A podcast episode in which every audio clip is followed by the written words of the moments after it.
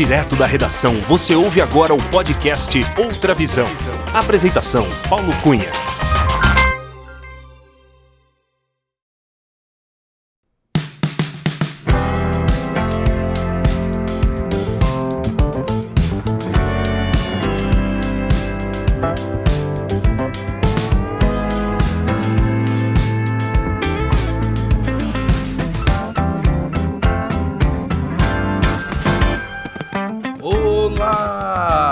Seja muito bem-vinda, muito bem-vindo ao episódio 92 do podcast Outra Visão.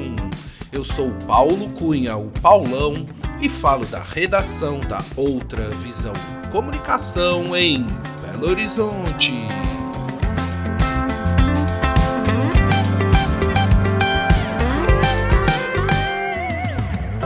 A nossa entrevistada é Relações Públicas, formada em 1994 pela Faculdade Casper Libero, em São Paulo, sua cidade natal. Há pouco mais de 20 anos, ela decidiu se mudar do Brasil para a Argentina, mais precisamente de São Paulo para Buenos Aires onde constituiu família e continuou sua carreira como profissional de comunicação e marketing.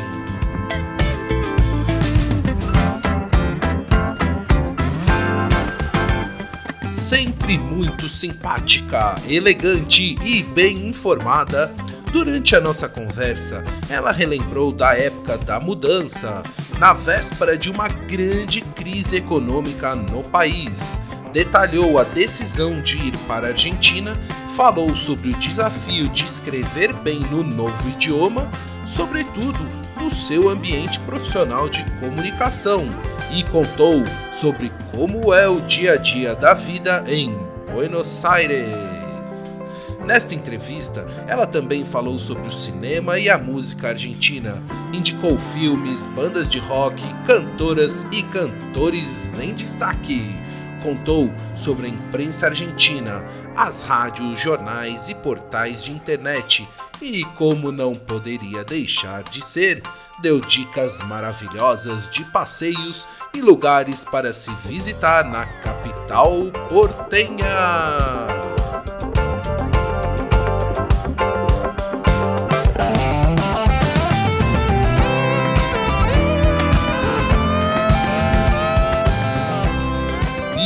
É com muita alegria, já com uma bela jaqueta de couro, pronto para degustar uma deliciosa parricha argentina que recebemos neste episódio do podcast Outra Visão, Lucila Bastos, a Lu, a mãe da Sofia e da Maia, a esposa do Emanuel, minha amiga de trabalho há muitos anos, que eu sei tem muito a nos ensinar e várias histórias para contar.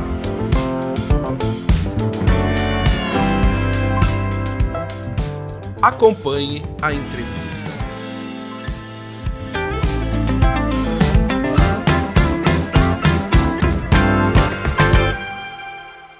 Alô, Lucila Bastos! Tudo bem com você, Lu?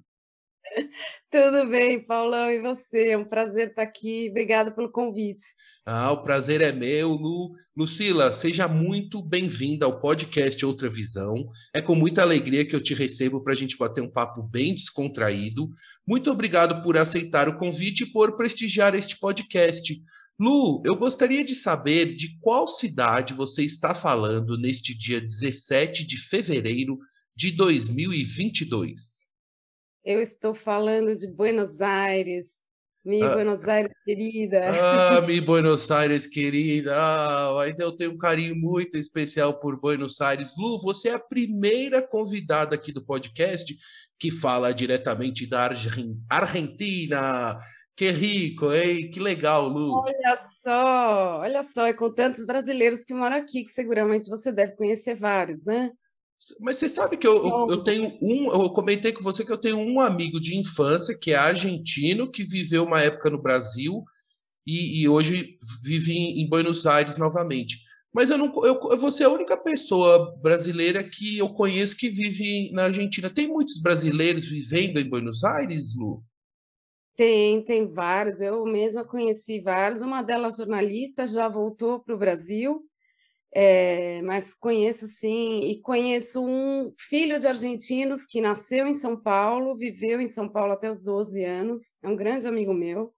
É, e depois voltou. O pai dele trabalhava numa empresa e foi novamente transferido para a Argentina, e aí ele voltou com a família, mas a família toda é de argentinos, ele é o único nascido no Brasil. E, e, a... e torce Brasil no, na Copa do Mundo, ah. indo contra de toda a família, corintiano roxo. Opa, mas que bom gosto. É, ele tem um gosto excelente, hein, para time. Eu tô percebendo que seu amigo aí entende bem de futebol, hein, Lu? Não é bobo, não. Você tem. Você, qual o time que você torce, assim? Você também é corintiana? Não, sou São Paulina. Eita, Mas sou uma São Paulina meio fajuta, viu? Entendi. Não, não, não acompanho muito, não sei nem quem é o técnico. e, e aí na, eh, na Argentina, a sua família, seu marido, é, tem alguma relação com futebol, assim? Porque é inevitável perguntar sobre futebol nessa conexão com a Argentina. Mas é lógico, não, todo táxi que eu entro, a primeira pergunta para que time curso no Brasil, porque eles, obviamente, pelo, pelo, pelo acento que eu tenho, né, pelo sotaque, eles percebem na hora que eu sou brasileira. E a primeira pergunta é para que time você torce. Os argentinos são super fãs de futebol, é uma coisa incrível. E sim, meu marido é, engrossa esse, esse clube aí dos fanáticos já viu o jogo do time dele em São Paulo, ele estando em São Paulo, o time jogou no, no estádio do Corinthians, ele foi até o centro de São Paulo, pegou um ônibus, foi lá, acho que Itaquerão, né? O, o estádio. Itaquerão, isso. Foi isso. lá no Itaquerão. Olha, e qual é o time que ele, que ele torce na Argentina? Ele torce para o Racing. Ah. Não é assim dos mais conhecidos, mas é uma torcida muito apaixonada. Sim. Até para quem viu o filme o, é, o Silêncio dos Seus Olhos, né? não sei como, como saiu em português, aliás, desculpe aos ouvintes qualquer portunhol que possa acontecer durante a entrevista. É, o Segredo dos Seus Olhos, eles falam sobre isso, né? Tem uma, uma história interessante aí. O ator principal é torcedor do Racing, e ele que colocou essa questão deles irem assistir um jogo, porque ele falava, né? O cara pode até se esconder, mas uma coisa ele não não vai deixar nunca de torcer pelo time do coração. Isso ninguém muda, né? Então, eles acabam colocando essa paixão aí pelo futebol no, no filme. Aí o cinema argentino muito bom, né, Lu? Tem grandes diretores, roteiristas. Impressionante, né? A capacidade de produção, né? Dos cineastas argentinos, né? Se você acompanha, como é que é? Se tem, uh, enfim, como é que é a sua relação com o cinema argentino?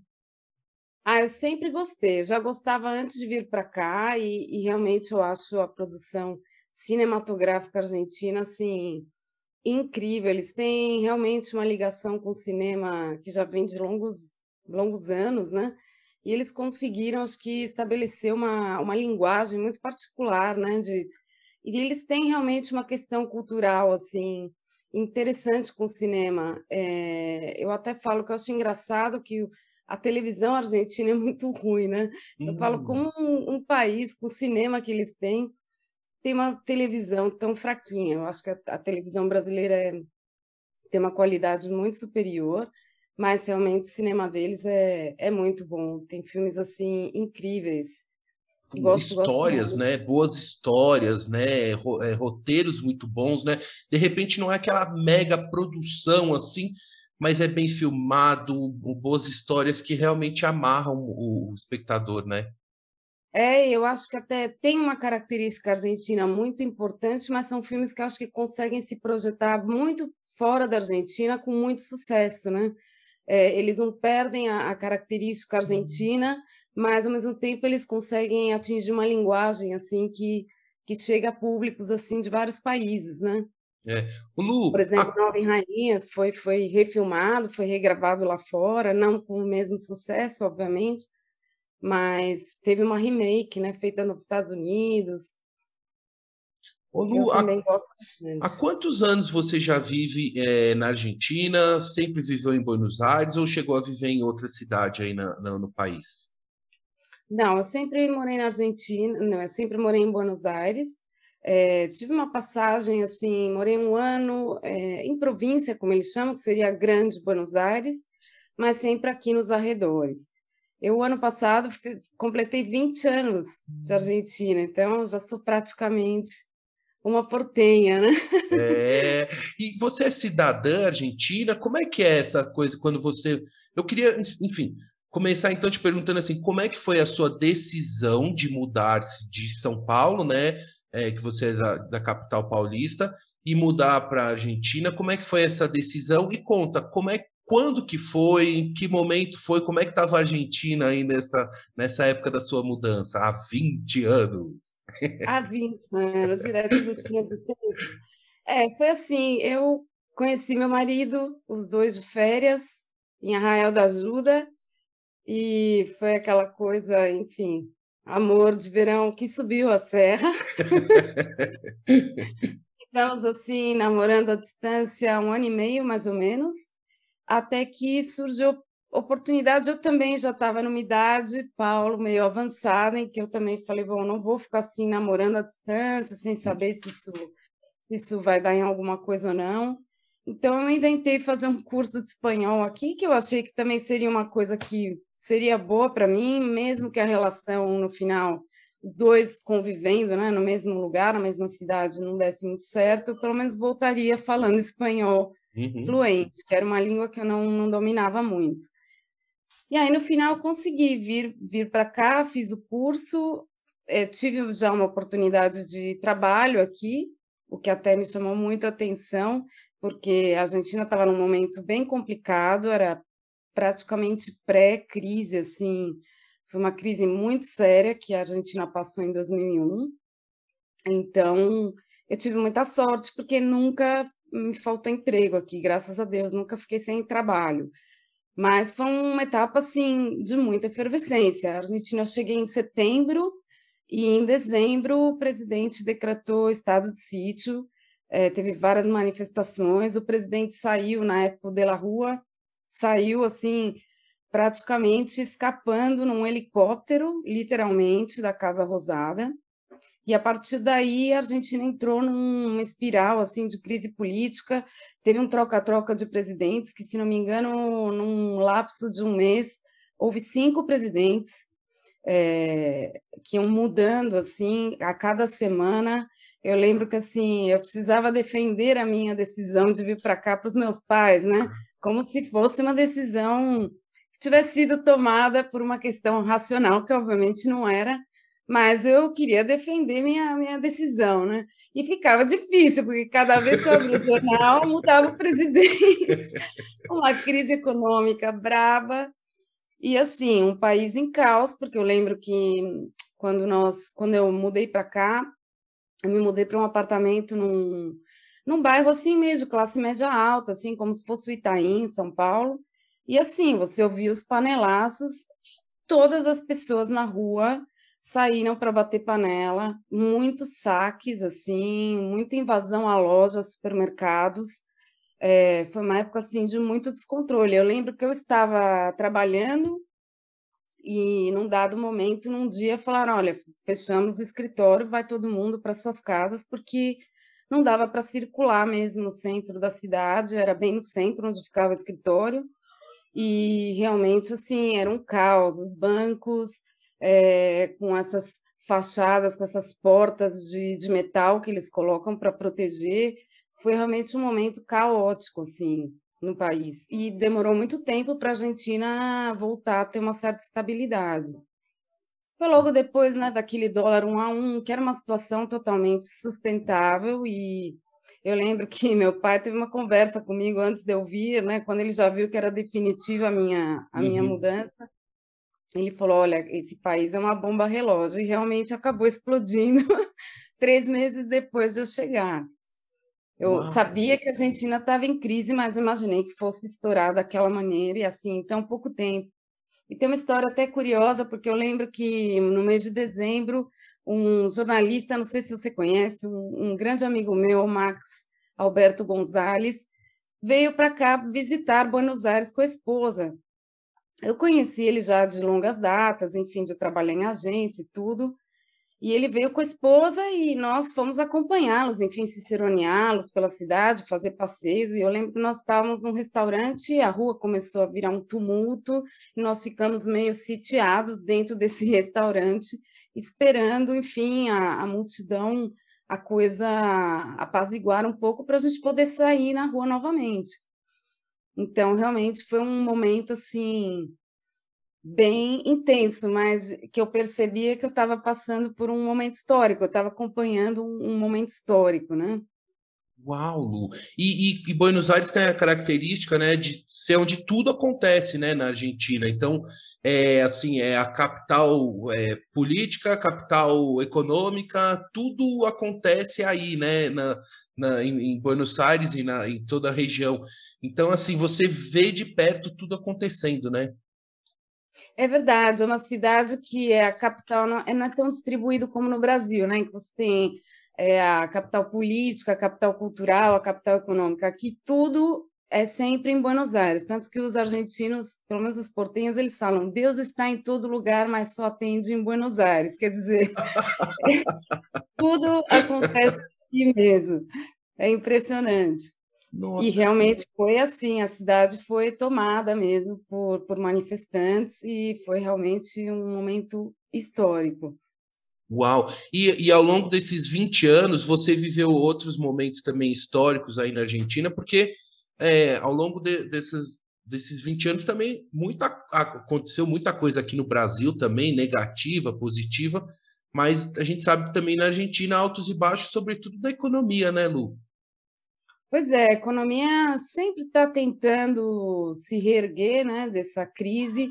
É uma economia muito, enfim, eu acho que em função de não ter um mercado interno tão forte como no caso do Brasil, ele é um país que ele é, nem que seja para suprir a demanda interna, as empresas, enfim, conseguem se manter porque você consegue ter uma escala no consumo interno, uhum. a Argentina precisa exportar, porque não tem um mercado interno tão forte, né? Em termos de população, por exemplo, a população de todo o país é a população do estado de São Paulo apenas, né? Então, é, é um país que precisa exportar e, portanto, tem uma economia super atrelada ao dólar. Tanto que, por exemplo, tem mercados como o imobiliário, por exemplo, onde tudo é regido pelo dólar. Os imóveis são cotados em dólar, você paga em dólar e, de fato, você tem que pagar em papel moeda em dólar. Você vai ao banco com uma sacola de dólares e é uma coisa meio bizarra. Você sente naqueles filmes de tráfico de drogas, assim, contando dólar. E, e essa operação é feita dessa forma.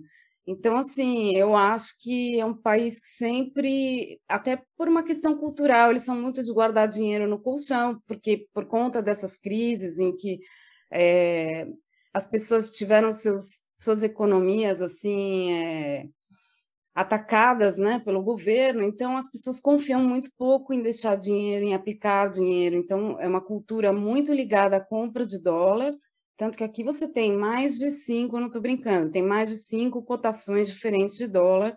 Aqui tem o dólar oficial, o dólar blue, o dólar black, o dólar, enfim, tem mil cotações de dólar paralelas, porque as pessoas têm essa cultura de guardar, comprar dólar e guardar no colchão, sabe? Ainda tem muito isso de é, confiar mais numa moeda estrangeira do que na própria moeda. E eu acho que isso não é positivo né, para o país. É, mas é muito difícil culturalmente você, você reverter isso, né? É, e quando você citou do, da questão do, do é, das crises, né? É, tem o curralito, não é isso? Que foi uma das é, quando o governo bloqueou o, as contas do, do, das pessoas, como foi feito também aqui no Brasil numa ocasião pela, pelo governo Collor, né? Aconteceu aí também na Argentina. Aconteceu aqui também, assim, muitas pessoas que perderam todas as suas todas as suas economias da vida inteira e eles davam papéis, mas esses papéis, obviamente, e tinham vários papéis, assim, é, Lecops, é, tinham vários é, papéis que eles davam e que as pessoas foram começar a receber isso muitos anos depois, e obviamente não com a mesma, é, não na mesma proporção do que eles tinham, né? Eu me lembro de é, casos de pessoas que trabalhavam comigo que falavam, poxa, a minha prima ia casar e não pôde casar porque ou assim a, a festa de formatura que aconteceu não aconteceu por causa do corralito então, assim, pessoas que realmente sofreram muito é, por conta dessa, dessa atitude do governo, né? Uau, Lucas. Realmente eles estavam completamente quebrados, acho que não, não tinha. Mas também saíram aqueles escândalos, né? Tal pessoa ficou sabendo antes e retirou todos os seus. Uhum. Né? Tirou tudo da conta. Então, tinha também aquilo das pessoas que tiveram informação privilegiada e, e retiraram é. o dinheiro do banco. E, e você Isso. chegou a, a, ter alguma situação mais grave em função dessa, dessa situação do curralito? Não, graças a Deus não. Eu tinha acabado de chegar na Argentina, eu ainda não estava nem bancarizada formalmente, porque eu, vim, eu cheguei com visto de turista, né? Então, cada três meses eu saía e voltava da Argentina, porque ou você faz um trâmite para renovar o visto de turista, então eu ia para o Uruguai, eu ia para o Uruguai, fazia um passeio, passava o dia no Uruguai passeando, voltava, renovava o visto de turista. Assim eu fiquei mais ou menos um ano. A empresa que eu trabalhava é, tinha uma sucursal no, no Brasil, então meu pai lá dava nota fiscal e aí ele me transferia. Então eu fiquei mais ou menos assim nessa clandestinidade, Uau. mais ou menos um ano. Até que formalmente eu me casei, porque aí eu falei para o meu marido, é, então meu namorado falou: olha, tá tudo muito bom, mas eu preciso, enfim, resolver é. minha vida, poder abrir uma conta num banco e tal. E assim, muito romanticamente, nós decidimos nos casar. Ah, que legal. E o casamento foi em Buenos Aires mesmo? Foi, casamos aqui, casamos aqui no civil, depois a gente se empolgou e seis meses depois fizemos uma festa. Aê. Mas foi aquele casamento meio trâmite, assim.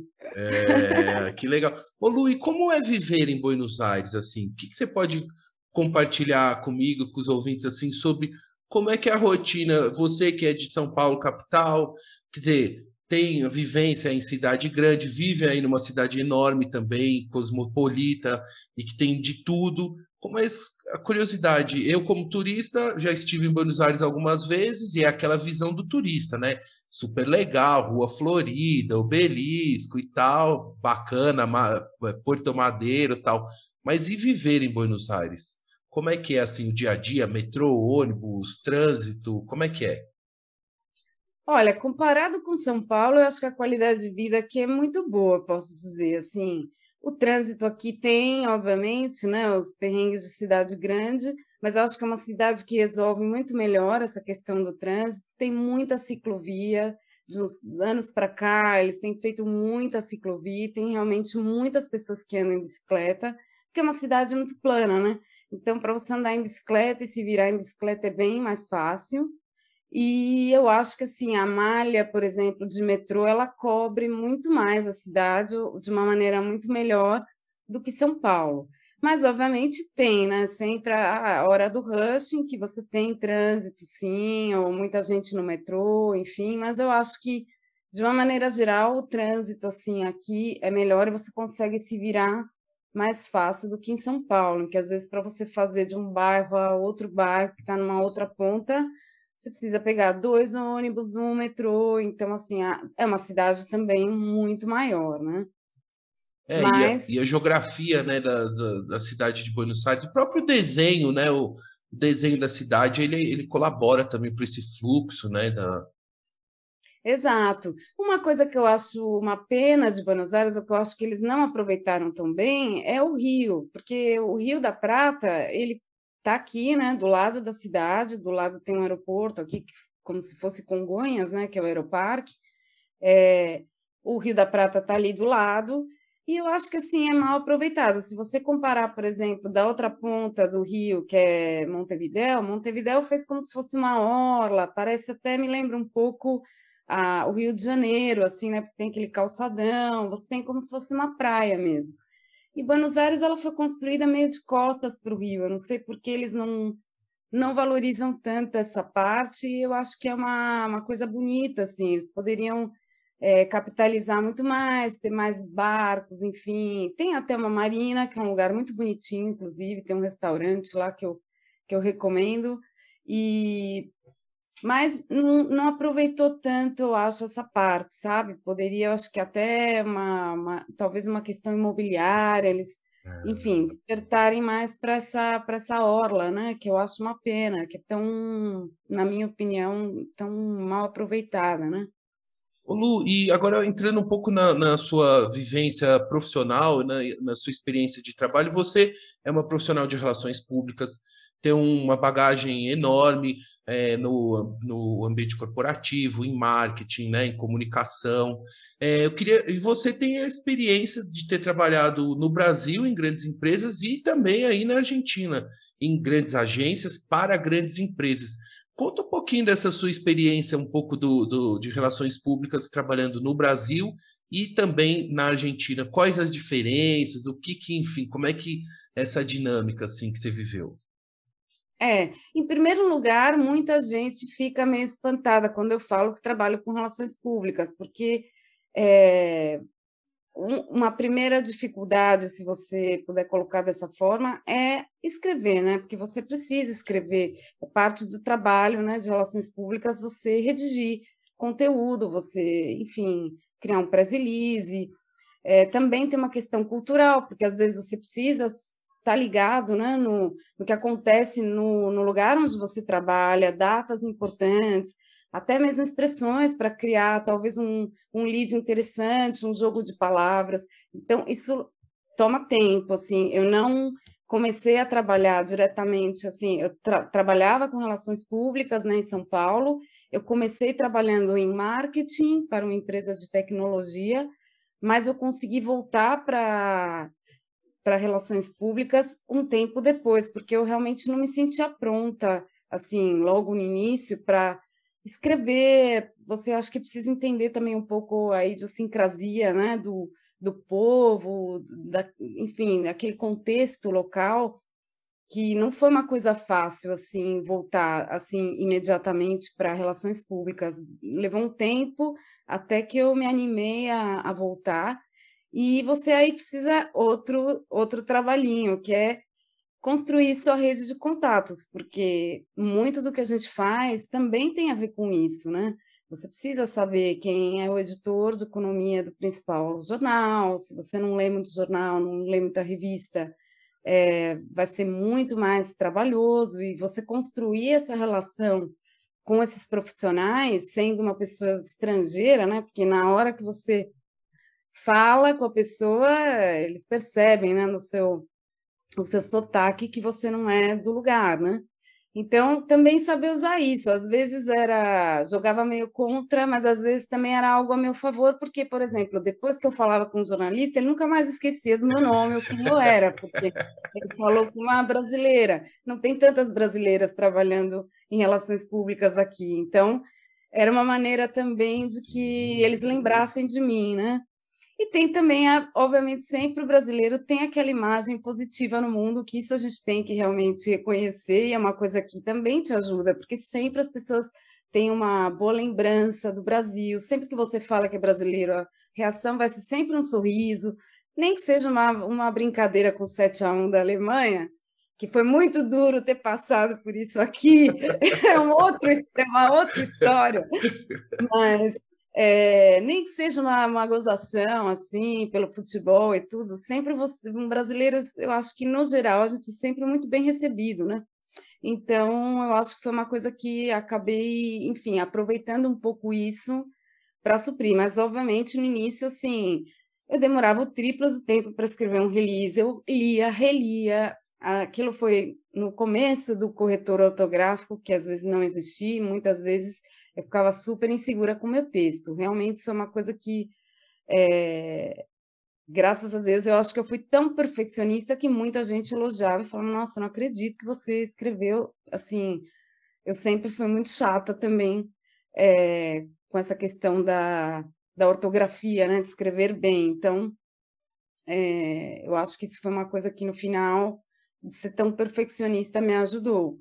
Ô Lu, é, e no, no, seu ambiente de trabalho aí, tem outros brasileiros, outros profissionais brasileiros com, que, com quem você trabalhou aí também na Argentina? Ou a maioria realmente é todos é, argentinos, ou tem gente de outros países também, além do Brasil, que imagino? Não trabalhei com tantos estrangeiros, pelo menos não na área de relações públicas. Realmente acho que é uma coisa meio difícil de encontrar. As brasileiras, que conheci várias brasileiras morando aqui, é, muitas delas voltaram, outras continuam. A maioria trabalham, assim, se recolocam, é muito comum dando aulas de português ou é, tradutores também. Eu mesma cheguei a fazer muito frila de tradução é, de português para espanhol, enfim.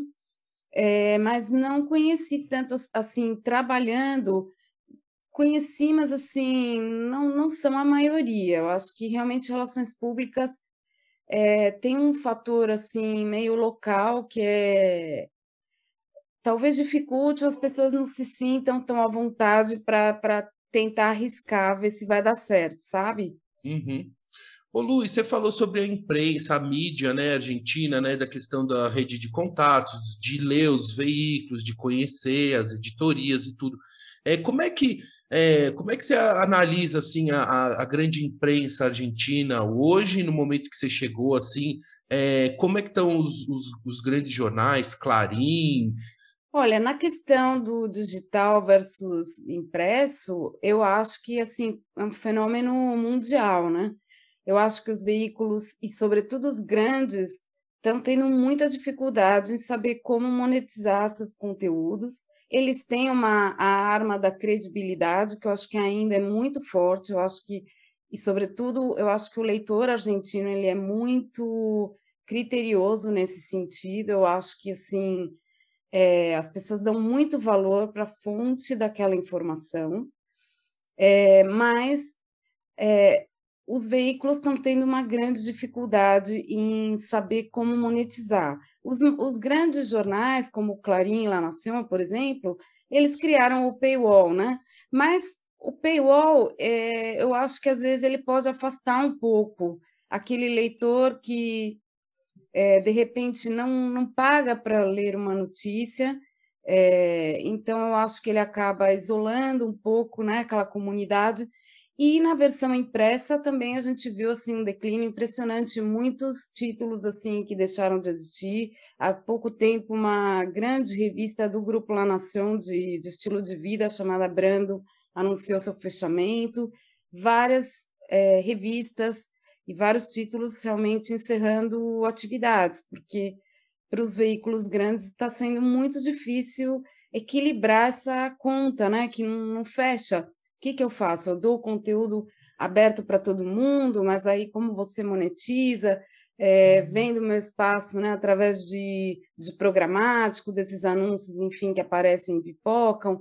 Então, acho que assim, os grandes veículos é um fenômeno mundial mesmo, eles estão atravessando um momento de crise, mas eu acho que eles ainda têm esse, esse asset né, muito importante que é a credibilidade. Eu acho que quanto mais a gente fala em, eh, de fake news, por exemplo, é, é a única maneira de você, às vezes, combater é você procurar uma fonte confiável. Agora, aqui na Argentina mesmo teve um caso é, interessante para mencionar, que é o Infobae, que é um veículo que surgiu, é, foi um jornalista que criou esse, esse site, esse portal, é um portal que nasceu já nativo digital, hoje é o veículo online mais lido, não só na Argentina, como ele acabou virando regional, por, hablar, por falar espanhol, né, é, você acaba chegando, você tem uma questão mais assim de regionalizar aquele conteúdo, né, que no caso do português você fica muito limitado ao Brasil. No caso o espanhol, como é uma língua falada em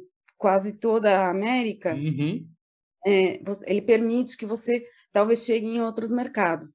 Então, o Infobae hoje é um, é um caso de sucesso porque é um veículo que tem assim um, uma média de leitura absurda e não só na Argentina, ele abriu redações no México, ele tem o Infobae México, tem Infobae Colômbia, em vários países, e eu acho que é um caso assim, um case de sucesso, de como um veículo pode, enfim, já nascer digital e como consegue monetizar né, o seu conteúdo. E, e é info BY, é isso? Infobuy, Infobuy é B, B-A-E.com.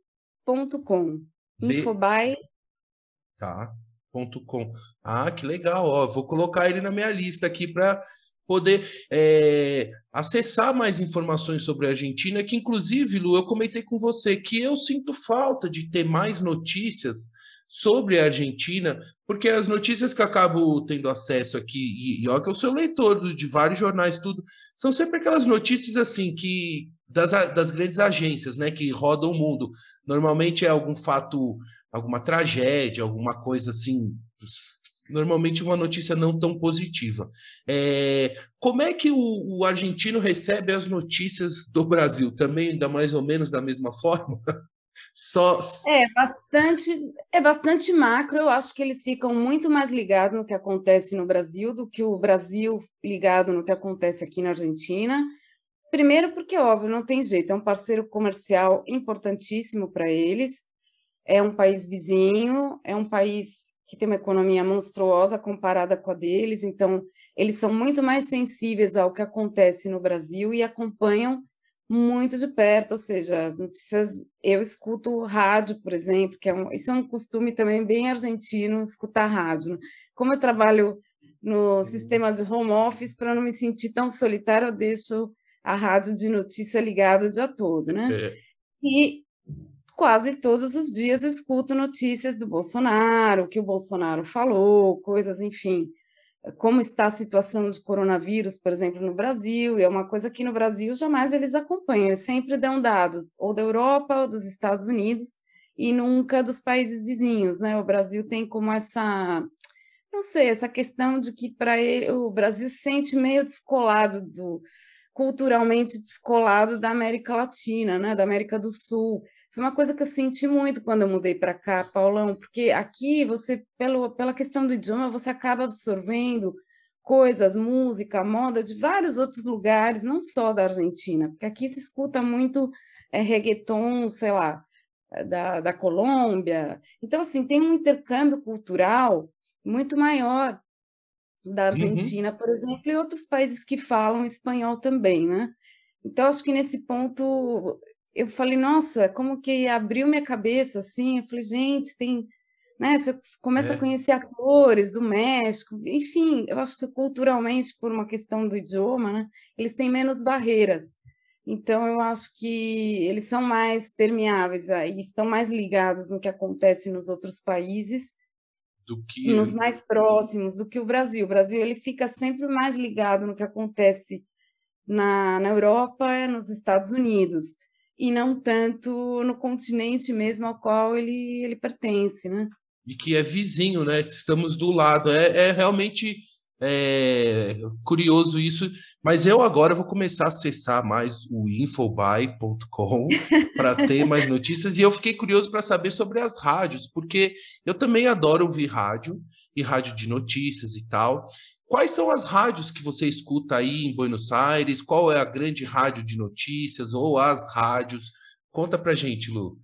Conversa Olha, de jornalista, né? Sabe como é, é que a gente quer saber as fontes, quer saber Exatamente. como é que é.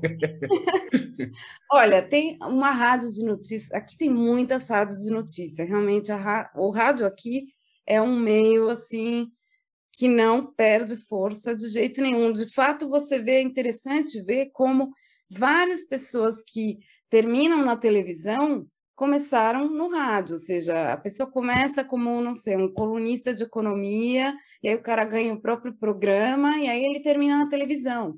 Quer dizer, uma coisa assim, que o rádio é um trampolim, e existe, as pessoas têm realmente costume de escutar rádio. E a rádio aqui, eu falava para o meu marido, que estranho, não tem quase música, ou eles passam uma música a cada 15 minutos. Quando eu ia no Brasil, eu escutava só rádio de música. Para mim, rádio era para ouvir música, não era para ouvir gente falando, falando notícias. Isso que eu sou jornalista, né? É. Mas não era um meio ao qual eu recorria para escutar notícia. E aqui eu acho a qualidade do rádio jornalismo é maravilhoso. Tem o que seria a Globo da rádio aqui jornalística, é a Rádio Mitre, mas não é a que eu escuto. Eu gosto muito de uma rádio que chama Rádio com Voz, e escuto e gosto de toda a programação, até assim às quatro da tarde. Depois eu dar uma caída, eu já desligo também. Mas ah. eu desde de manhã até a tarde eu estou sempre nesse nos programas da Rádio com Voz. Eu gosto muito. Rádio com Voz. Ó, oh, pessoal, ouvintes, Lucila, na descrição deste podcast eu vou colocar os links que, do, das rádios e das agências, né, do, do que, a, que a Lucila está falando aqui para né, a gente compartilhar essas informações que eu acho muito legal. Eu vou acompanhar também a programação da Rádio com Voz. É isso? É Rádio assim com Voz, é. Se quiser treinar o ouvido para o espanhol, é um excelente exercício, é. inclusive. E aí começa o programa assim: Buenos dias, Buenos Aires. É assim que começa?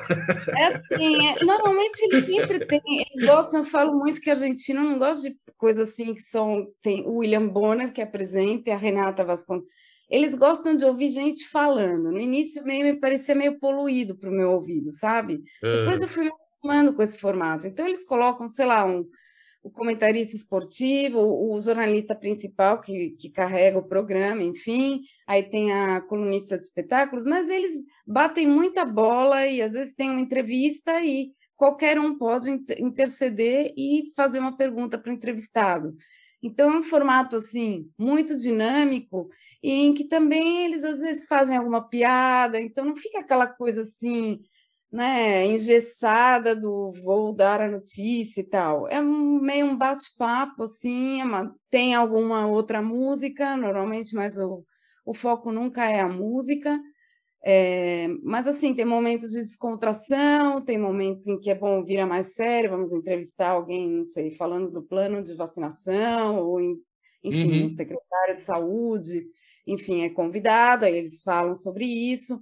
Mas assim, acho que é um formato assim, interessante, muito agradável de, de dar a notícia de ouvir. Ô Luí, agora eu estava esquecendo de falar que tem realmente tem um porta-voz argentino no Brasil que, que todo dia fala e que eu acompanho, mas que é evidente não consigo acompanhar todo dia, que é o Ariel Palácios, né? Que vamos, né? Vou ter que reconhecer que sim, ele traz as notícias da Argentina e da América Latina, né? Desse pedaço que justamente que você falou, que o Brasil olha para o Atlântico, olha para a Europa, Estados Unidos, mas não está olhando aqui para os nossos vizinhos tão próximos, né? E tão importantes estrategicamente. Ariel Palacios, claro, né? Grande pode Ariel esquecer. Palacios, é verdade, é verdade. Uma vez eu tuitei, eu arrobei ele num tweet falando sobre como era torcer para o Brasil morando aqui, porque realmente esse não é um bom momento para ser um brasileiro morando aqui. Não, né? Não, a narração, a narração, Paulão, é terrível é muito.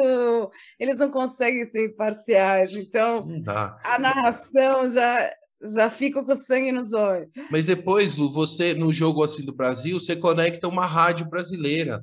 Entendeu? Você conecta, eu te mando Aí você precisa me avisar, porque eu já tentei várias vezes e por, pela geolocalização, não sei o que, que acontece, que eu não ah. consegui.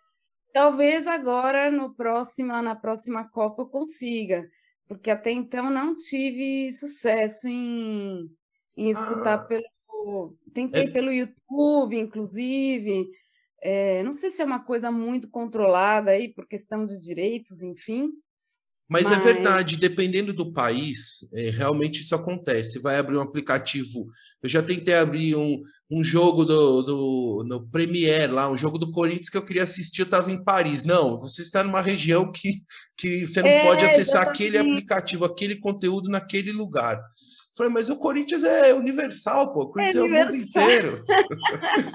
Entendeu? Exatamente. Mas acontece isso. Mas a gente vai achar uma solução. Vou, vou achar, porque acho que se acessar direto pelo site é possível que você consiga ouvir. Lu, eu tenho curiosidade de saber como é que foi esse momento é, da pandemia é, iniciada em 2020, né, que teve a fase mais aguda do isolamento social. Como é que foi a, a vivência aí na Argentina, em Buenos Aires, com as suas filhas? Como é que foi esse, a questão com a escola delas, como é que está hoje. O que, que, você podia contar e registrar esse momento tão único né, da história da humanidade, com tudo isso que tem acontecido nos últimos dois anos, exatamente, né? Se a gente olhar hoje, né, 17 de fevereiro de 22, é exatamente há dois anos a coisa começou a agitar de forma mais, assim, importante, né? É verdade. Aqui, assim, no início, eu acho que como todo mundo, estava todo mundo, uma, tinha muitas, assim, muitas pessoas incrédulas, né? De que será realmente, que é sério dessa forma, até que realmente o número de contágios começou a subir bastante. E eu achei que rapidamente o governo decretou lockdown. É, foi um país que aderiu, assim, muito rapidamente à obrigatoriedade do uso da máscara também. Então, assim, eu achei que eles conseguiram conter, de certa forma, muito bem, sobretudo no início, quando a gente ainda não tinha vacina, né? Ou seja, as meninas é. passaram, assim, a, o esquema total online, ou seja, não, não teve, assim, a retomada demorou muito tempo, e eu achei que eles se mobilizaram muito rápido. E para compra e distribuição de vacinas também. Obviamente, eles começaram com os grupos de risco, com as pessoas de, de idade, enfim, de idade mais avançada, até que foi chegando. Mas eu acho que também, Paulão, não dá para comparar com o Brasil, porque a população aqui é bem menor. Então, eu acho que conter esse tipo de crise é, com contingente de pessoas menor é muito mais fácil, né, do que num país como o Brasil. Mas eu, eu gostei, eu achei que o, o governo conseguiu, ele entendeu rapidamente que a coisa era grave e acho que fizeram, tomaram boas medidas. E eu acho que todo o esquema, eles usam é, um esquema por WhatsApp, tem um atendimento via bot, né, por WhatsApp, para você pedir é, o horário para ser vacinado, ele te avisa, e quando qualquer pessoa tem, chega a ter Covid, ou suspeita de Covid, por exemplo, por contato próximo, é, no caso, por exemplo, a Sofia, ela teve uma viagem de, enfim, de formatura da primária, já estava tudo, né, o turismo já estava autorizado, elas, ela mesma já, já estava com vacina e tudo, já estava vacinada, e na volta descobriram que um dos professores deu eh, positivo para Covid, e aí o governo entrou em contato com a gente por WhatsApp, através desse bot, perguntando se ela tinha sintomas, fazendo um acompanhamento mesmo, e isso que nós não acionamos nenhuma autoridade. Então, é, você vê que o próprio governo tem já uma rede, assim, um sistema é, no qual ele consegue, ao detectar uma pessoa que teve Covid, entrar em contato com a rede de pessoas que tiveram contato com, com essa pessoa, para ir, sabe, é, ir lá uhum. e falar, olha, se está com sintomas ou enfim, como é que está a vacinação, alguns meses depois já entram em contato automaticamente para dizer que você já pode tomar a próxima dose. Então, achei que assim, o sistema foi bem feito. Obviamente, tem negacionistas em todos os lugares, infelizmente, embora eu acho que aqui, é, pelo menos, eu acho que eles estão um pouco mais dentro do armário do que talvez no Brasil. É, conheço pessoas anti-vacina, infelizmente, que ainda existem né, no mundo, mas eu acho que grande parte das pessoas aqui foi consciente e é, eu acho que a porcentagem de pessoas já vacinadas é muito maior que a metade da população. Então, acho que assim, já estamos, né, de fato, na terceira dose, enfim, é, espero que continue assim. E, por exemplo, hoje, as suas filhas retomaram as aulas normal no ano passado. Como é que foi aí essa retomada das meninas na escola? Olha, elas ficaram 2020 praticamente todo só online. Começamos 2021 também no online, mas aí o que, que eles criavam aquelas chamadas bolhas, né? Então eles fizeram alguns horários, alguns grupos reduzidos foram como divididos em grupos menores, em uso de uhum. carteiras também, né, das carteiras é, com distanciamento, e aí foi uma coisa muito gradual deles voltarem. É, eles ficaram num esquema híbrido praticamente 2021 até o segundo semestre, até que retomaram porque eu entendo assim a preocupação de não chegar a cumprir, né? Todo até estava ouvindo outro de um especialista em educação falando que esse déficit vai ter que ser coberto de alguma forma, porque o ensino ele não transcorreu é, da mesma forma e realmente algumas crianças, por exemplo, minha filha mais nova teve muita dificuldade no início em incorporar online. É, não por uma questão de idade de atenção, porque ela já tinha né, é, uma idade suficiente para sentar, mas por uma questão de timidez, ela não gostava de abrir a câmera, não gostava de falar, então, às vezes, numa aula de idioma é muito difícil você não praticar o exercício oralmente. Então, é, eu acho que realmente a gente ainda vai levar um tempo para recuperar, né? E, e, todo o currículo ser, ser absorvido, né? Sim, sim, nossa, é, é uma geração, né, que é, de, de crianças, né? Eu como pai, você como mãe, que a gente viveu isso tão de perto, né? E assim é doído, né? Ver algumas situações que as crianças é, tiveram que viver meio que é, na marra, né? Porque não tinha outra alternativa, né? E, e, aprender outras coisas, né? O que de repente não conseguiu aprender em sala de aula, aprendeu na convivência com os pais, com a família, em casa, ajuda a mãe, ajuda o pai, não é isso? Com certeza. As chamadas aqui habilidades blandas. Não, eu acho com certeza que foi ninguém né, vai sair igual dessa situação, foi muito bom. Mas eu, eu também acho isso, que a questão da, da aceleração digital que isso gerou, né, o impacto disso nas comunicações, em tudo, acho que foi pelo menos um efeito que eu classificaria de positivo. Acho que acelerou assim uma série de, é, de questões, o próprio modelo de trabalho híbrido, né, ou 100% virtual. Eu acho que uma coisa que, se não tivesse sido a pandemia, demoraríamos uma década para chegar nesse ponto, né? É. Lu, agora eu quero ir caminhando para o final, mas eu ainda tenho algumas perguntas e tem uma que é a questão musical, que é o seguinte: há muitos anos, em 87, quando foi a primeira vez é, para a Argentina, que foi a primeira vez que eu saí do país, o meu amigo Guilhermo, Guilhermo, Guilhermo Solovei, me deu de presente uma fita do Charles Garcia, uma fita cassete do show do Charles Garcia. Me conta, Lu, quais são os grandes nomes da música popular argentina, tirando o Carlos Gardel, o tango, né? E claro, pode incluir ele também, mas assim, do pop argentino, o Charles Garcia eu sei que é uma figura icônica, né? Um, ele, é, ele é separado ainda. Mas o que, que, você podia contar um pouco desse, desse cenário musical assim da, da Argentina? Quais são as bandas legais? O que, que a gente pode adicionar no, no Spotify para curtir e conhecer mais sobre a música argentina, além da tradição do tango e etc.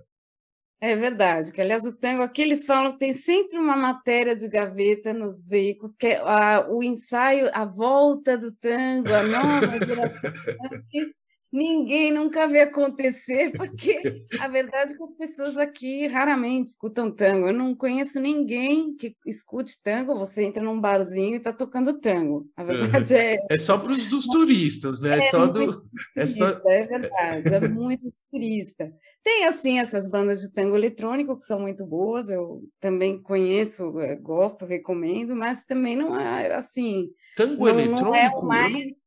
Eu nunca tinha ouvido falar do tango eletrônico. Ah, sim, tango eletrônico. Barro Fundo, por exemplo, uma banda excelente de tango eletrônico. Recomendo. Ba Barro Fundo? Barro Fundo, sim. B-A-J-O-F-O-N-D-O. Barro Fundo, tudo junto. Tá. Essa é uma boa banda para escutar, para quem gosta de tango, assim, é uma, é uma, uma releitura, acho que mais moderna do tango, muito interessante. É liderada pelo Santa, Ol...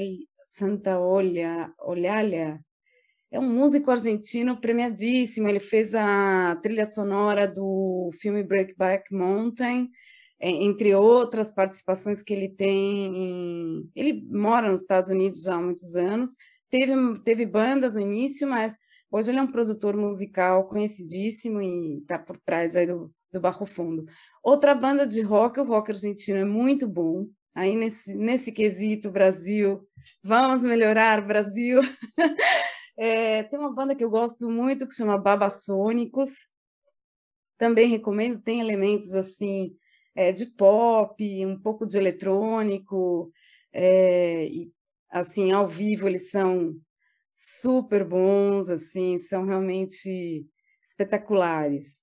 Depois que mais? Bom, Soda Estéreo, que eu não sei se você conhece, mas é uma banda que começou nos anos 80. O líder da banda faleceu há uns anos, chamava Gustavo Cerati, e o Paralamas regravou, se não me engano, uma música deles. Eles têm um hit que é de música ligeira, que é uma música que eu também acho que algumas outras bandas brasileiras já fizeram versão, e é o grande sucesso deles. E o Gustavo Cerati mesmo, depois ele, ele deixou a banda e encarou um projeto solo, que eu acho que ele solo também é quase tão bom quanto a banda. Uau! E o Charles Garcia? O Charles Garcia é um monstro sagrado, né? Não dá nem para falar. Eu, infelizmente, nunca peguei um show dele ao vivo. Ele é meio assim, ele é meio Tim Maia, assim. Ele às vezes é, demorava duas horas para entrar no palco e às vezes tocava cinco músicas e ia embora emburrado, ou às vezes o cara chegava, tocava três horas e era um show espetacular. Todo mundo falava que com ele você nunca sabia com que ia se encontrar mas ele, sem dúvida, é um monstro sagrado da música argentina. Gosto muito, é incrível. Não mencionei porque você já tinha falado é, dele. Não, e, e, o que é porque eu queria saber assim, que uma coisa é a informação que eu tenho, o que eu tive sobre o Charles Garcia e que eu tenho essa fita até hoje, uma fita cassete que eu ouvi várias vezes. Mas queria saber se de fato realmente era e é um grande artista. Assim, eu já vi em documentários e tal, mas é uma coisa é ouvindo de uma pessoa que vive aí em Buenos Aires que é diferente, né? Sim, sim, não, ele é realmente reconhecidamente um dos músicos mais celebrados, assim, do rock argentino. É, ele com o Gustavo Cerati, acho que são os dois grandes nomes, e ele continua vivo, obviamente já hoje em dia com muitas sequelas, né, de uso de drogas. Ele foi um cara extremamente louco. Tem uma cena dele se jogando do nono andar de um hotel, caindo na piscina, e ele sobreviveu. Ele sobreviveu. Era até cena de uma vinheta da MTV, que essa cena dele caindo Nossa. dentro dessa piscina, ele foi realmente muito, muito louco. E hoje você nota, né, coitado, hoje ele deve ter assim, tomar muita medicação, então já, ele já não é mais a mesma coisa. Mesmo ouvindo entrevistas, ele fala com bastante dificuldade já. Uhum. Sim, não. É, tipo. Não é a mesma coisa. O, o, Mick Jagger argentino seria. Só que o Mick Jagger ainda tá aí fazendo show aí, dançando, né? E o pé frio do é. Mick Jagger ainda continua frio, né? É, exatamente. Ele hoje, hoje o Charlie tá mais pro Ozzy Osbourne, sabe? Assim, já está aquela brasa quase se apagando, mas sem dúvida, um cara assim, um músico genial. Eu gosto bastante de Charlie Garcia também. Ah, que legal. Então eu vou. Que a gente tem um, uma playlist aqui do, do podcast, eu vou incluir essas bandas e músicas que é. você falou. Vou, eu vou incluir no, no playlist que está lá no Spotify. Ô, Lu. É, para não ficar, e só para equilibrar a questão de gênero, que eu não ah. mencionei nenhuma mulher, eu, ah, queria, sim, sim. eu queria recomendar a Nath Peluso, que é uma cantora dessa nova geração, uma cantora argentina. É, ela, assim, como que eu vou explicar? Ela faz um pouco de reggaeton, que particularmente não é muito do meu gosto, mas ela tem algumas outras canções mais de R&B que são muito boas. E eu acho que ela tem assim um papel importante nessa questão de ser uma figura assim é, de uma mulher empoderada, é, aceitando as suas formas, porque ela é assim muito curvilínea e tal, e, e tem esse esse esse atraente, né, que chama atenção, aquela mulher, parece um mulherão, não sei como ela é ao vivo, nunca vi se ela é alta, baixa, enfim, mas que assim ela projeta uma imagem assim muito forte, é uma figura. Eu acho que o rock argentino é muito muito injusto com as mulheres, porque você escuta poucas é, poucas mulheres. Eu até estava tô lendo um livro sobre as mulheres do rock argentino é, e realmente são elas estiveram, mas não são tão consagradas, né? Então Aí só queria deixar o, ah, o registro legal. de uma mulher aí nesse clube do Bolinha. Claro, claro, Nath Peluso. Vou, vou também buscar e adicionar músicas dela na, na playlist. Ô Lu, eu queria ir caminhando para o final, é, também ainda te perguntando sobre Buenos Aires, Argentina. Você dá algumas dicas de turismo aí na cidade, quando a situação estiver um pouco mais tranquila para a gente ir para Buenos Aires. O turismo já está liberado, né? Já, já, já retomaram os voos Brasil, Argentina, tudo. Mas, enfim, ainda não está assim, né, 100% para ir. Mas é, eu queria alguma dica sua de quem vive aí, algum lugar especial que você tem sempre. Ah, vem alguém da família, vem algum amigo, não, não deixe de ir no restaurante X, enfim. Alguma dica aí de Buenos Aires e também alguns passeios aí pela Argentina, outras regiões. O que, que você indica, Lu? Beleza. Olha, eu vou começar um passeio que eu não sei se todo mundo faz, que aqui é, um, é meio típica é, um passeio meio típico daqui é o Tigre. O Tigre ele, ele é um delta, né? Aqui tem o Rio da Prata e tem um rio que se chama Tigre, é uma cidadezinha, na verdade, que fica assim na parte mais norte, na província, né? Grande Buenos Aires, mas na parte mais norte. É uma cidadezinha, é uma gracinha. Paulo, é uma, um bijuzinho essa cidade, as casinhas são todas lindas, tem restaurantes é, super gracinhas e tem um mercado de frutas que eles chamam, mas que na verdade vende muito artesanato, assim, móveis, coisas assim é, de palha, sabe, essas luminárias. Enfim, é, é um lugar super gostosinho para ir passar o dia. Tem vários restaurantinhos, e daí você pode fazer, inclusive, um passeio de barco pelo Delta. Você lá você chegando, você pergunta, tem uns passeios como se fossem umas lanchas assim, e eles dão uma volta pelo rio, e acho que é um passeio interessante.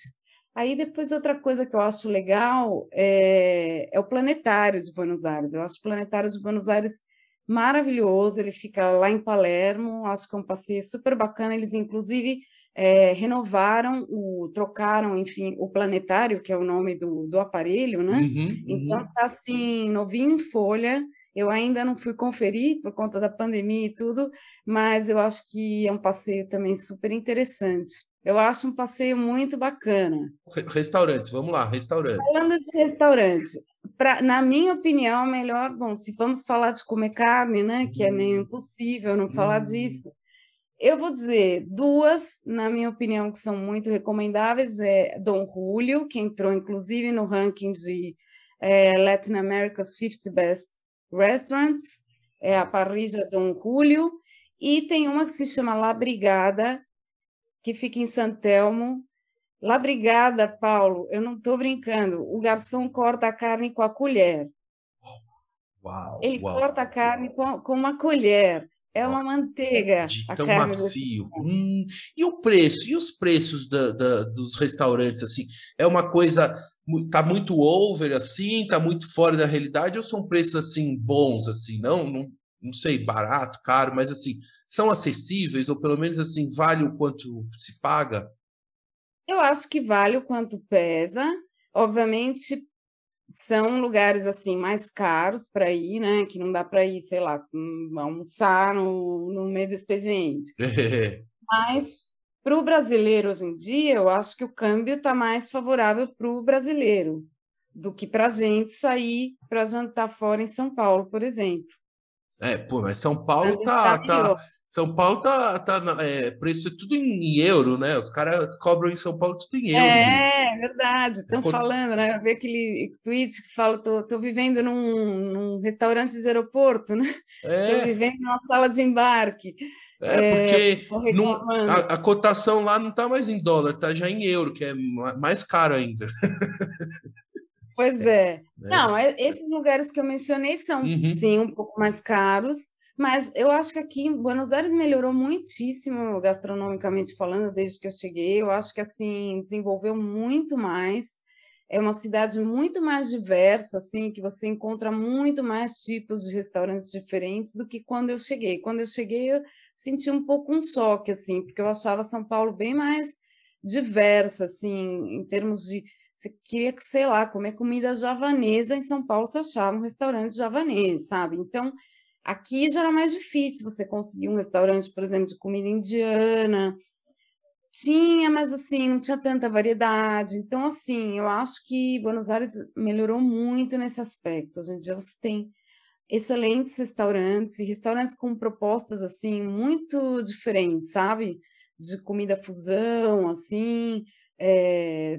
Tem um restaurante que eu recomendo também para quem gosta de frutos do mar, se chama Crisia, fica lá em Palermo. É um restaurante especializado em ostras. O, o forte deles são ostras, mas eles têm também é, muitos frutos do mar, eles têm uma produção própria de ostras, inclusive.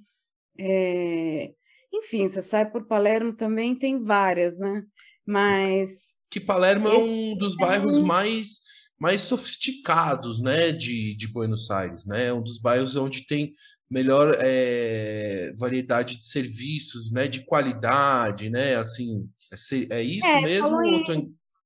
Não, a vida noturna, assim mesmo, é Palermo mesmo, como você falou. Assim, os melhores restaurantes, os melhores barzinhos, assim, para sair à noite e tal. Palermo é realmente incrível, as lojas são muito legais. Mas também tem Recoleta, que também é um bairro super, assim, tradicional e sofisticado. Tem restaurantes lá também muito bons. É, tem um restaurante italiano que fica em, na Recoleta, que chama Piegari, também muito recomendável ali. E na Ricoleta é... que tem aquela feirinha aos domingos, né? Não é na Ricoleta? Isso, a Praça é. França, é isso mesmo. Olha como ele sabe. É, sim, é, sim. Feirinha ótima. E Palermo, mas se eu chegar e falar, não, eu quero ir a Palermo, né? Pagermo, como é que fala, Lu? Como é que... Palermo mesmo. ah, é Palermo. Palermo. Então, Palermo mesmo. Não, não vem brasileiro não querer dar, inventar um aí de.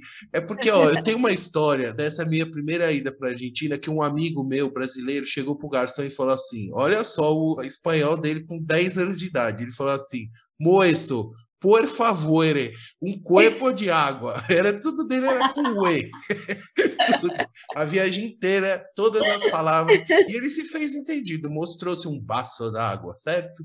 É um vaso. Certo, muito bem, um vaso de água, isso mesmo. Que aí... são desses falsos cognatos que a gente tem mais engraçado, porque vaso para a gente é é, para eles é maceta, o vaso para a gente é copo, a copa para eles é a taça, e a taça para eles é xícara. Nossa. Então, assim. Já confundi aquilo, já confundi. É, os, os, receptáculos a gente tem tudo trocado. Então, viu? pera, se eu for pedir uma taça de vinho, eu tenho que pedir o quê, então?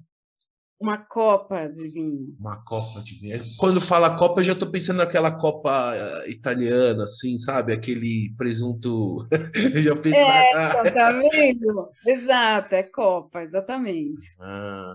Ô, Lu, que delícia. Eu gostaria de ficar mais horas e horas conversando com você aqui sobre a sua vivência aí na Argentina, que é um país que eu tenho um carinho muito grande. Espero voltar em breve e, e, te visitar. Quem sabe a gente se encontra aí numa visita. E para fechar, eu queria saber como é que é a sua frequência de vir ao Brasil, se ainda tem uma relação. Bom, tem a família aqui. Como é que é a sua relação com o Brasil, Lu? Ah, eu acompanho muito, nunca, sempre vivi meio que no mundo paralelo, mesmo morando aqui. Eu sempre contratei, tem um canal da Globo Internacional, então sempre é, quis consumir é, conteúdo daí, porque naquela época não tinha YouTube, não tinha nada disso, e eu sempre sentia assim, muita falta da televisão, era uma coisa assim, para mim importante, assim, via notícia, Jornal Nacional, assistia, uhum. é, então nunca me desliguei assim do Brasil, culturalmente falando, eu sigo, procuro me manter também é, antenada com o que acontece aí, porque você vê como são as coisas, né? Hoje eu trabalho para uma agência mas para o escritório do Brasil. Então, é, sabe, eu preciso estar ligada, sabendo o que está acontecendo, mesmo que eu não assista o BBB, eu preciso saber, preciso saber quem são as pessoas, os nomes, sim, enfim. Sim, sim. Porque você precisa estar ligado no, nos, nos, trending topics do que está acontecendo, né? Mas isso sempre fiz naturalmente e informalmente, embora eu também procurasse ter a mesma relação com aqui, porque eu não podia estar alheia ao que acontece aqui, né? E assim, para, é, com relação a idas, eu vou pelo menos duas vezes por ano ao Brasil, graças a Deus, assim, nunca passou um ano, assim, sem, sem ir a São Paulo, porque às vezes São Paulo é um destino difícil, porque não tem promoção, não tem alta temporada nem baixa temporada, é, é um destino de negócios.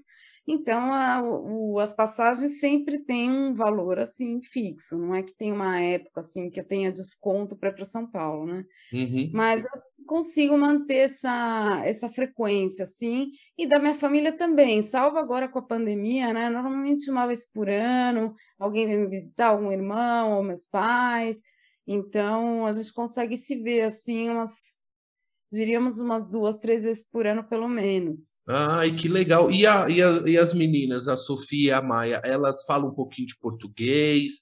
Como é que é essa questão da língua aí, aí na sua casa, com, com as meninas? Olha, eu sempre fiz questão de falar em português com as meninas, né? Porque até me diziam, você, se você falar sempre no mesmo idioma, o seu filho vai entender que ele só pode se comunicar com você naquele idioma. Mas eu nunca fui assim muito é, rígida. Eu conheci brasileiras que tiveram filho aqui, que se o filho não pedisse um copo d'água em português, não dava um copo d'água. Eu não fazia isso com as meninas, porque eu ficava com pena. Então, acho que elas também percebiam, ah, essa aqui entende espanhol, então para que, que eu vou me me esforçar. Mas era uma coisa engraçada, porque já no avião a Sofia começava a me chamar de mãe. Assim, a gente já sobrevoando o Brasil, ela já mudava o, a chavinha para o português e ela fala: a Maia já é um pouco mais tímida, acho que ela é mais preguiçosa e já me pegou também menos exigente, né? Mas aqui em casa, hoje em dia, Paulão, a gente fala uma mistura que vou te dizer. Agora, o meu marido me dizia: você, você é esperta, porque na hora de dar bronca, você dá bronca em espanhol. Acontece que tem o um marketing pessoal, né? É... E outra coisa que eu vou te dizer, o espanhol, na hora de na hora de você assim descarregar, falar é. aquele palavrão, o espanhol é muito mais satisfatório que o português. Viu? Olha só que ah, que legal. Ô Lu, muito legal ouvir as suas histórias. Fiquei muito feliz. Eu quero agradecer a você muito pelo carinho, pela confiança e por dedicar um tempo para conversar comigo e para compartilhar as histórias aqui comigo, com os ouvintes. É... Mas para fechar aqui a nossa conversa, Lu, também quero agradecer a todos os ouvintes que acompanharam até aqui essa conversa, a toda a família Bastos, que está em São Paulo, a família toda, o seu marido, as meninas que vão ouvir até o final, né? Tem que ouvir, hein? Sofia, Maia, Emanuel, tem que ouvir até o final a entrevista. E muito obrigado a todos os ouvintes que acompanharam até aqui. Lu, para fechar, eu gostaria que você deixasse um recado final, uma mensagem ou um pensamento, não sei, uma reflexão para os nossos ouvintes. Olha, Paulo, antes de mais nada, também queria agradecer, agradecer os seus ouvintes, porque você aqui tem trazido pessoas maravilhosas, algumas delas eu conheço, então também já ouvi. É, muito obrigada por me incluir nesse grupo de pessoas especiais, aí para mim foi um prazer. É, olha, eu queria dizer o seguinte, não sei, falando um pouco dessa, dessa da minha decisão de vir, enfim, da minha experiência vivendo aqui, é, não foi um bom momento que eu escolhi, né? É, o país em si não estava muito bem, mas eu sentia que eu precisava fazer aquilo, porque senão né, eu ficaria o resto da minha vida pensando o que teria sido se eu não tivesse é, tentado, né? Então, acho que assim, é um, é um pouco do que eu. Se eu puder falar para alguém que está assim, pensando em tomar uma decisão, e às vezes racionalmente não fecha muito bem, não, né? Mas você sente que aquilo vai vai em frente, porque as, você vê, as portas vão se abrindo e eu cheguei aqui num momento que a economia estava péssima, nunca me faltou trabalho, eu consegui voltar para minha área, que era uma coisa até para mim em algum momento um pouco difícil de acontecer, eu achava que não seria possível voltar a trabalhar é, na minha área em outro país, e mesmo assim eu consegui. Então, acho que é isso. A gente tem que correr atrás do, do que a gente quer, dos nossos sonhos, né? É, Uma coisa meio, meio lugar comum, mas é um pouco do que eu posso falar. Ah, e, fa e, falar e compartilhar comigo e com tantos ouvintes que aprenderam muito com você, Lu, eu tenho certeza, viu? Lu, um beijão para você e até a próxima. Um beijo, Lu! Adiós! Tchau!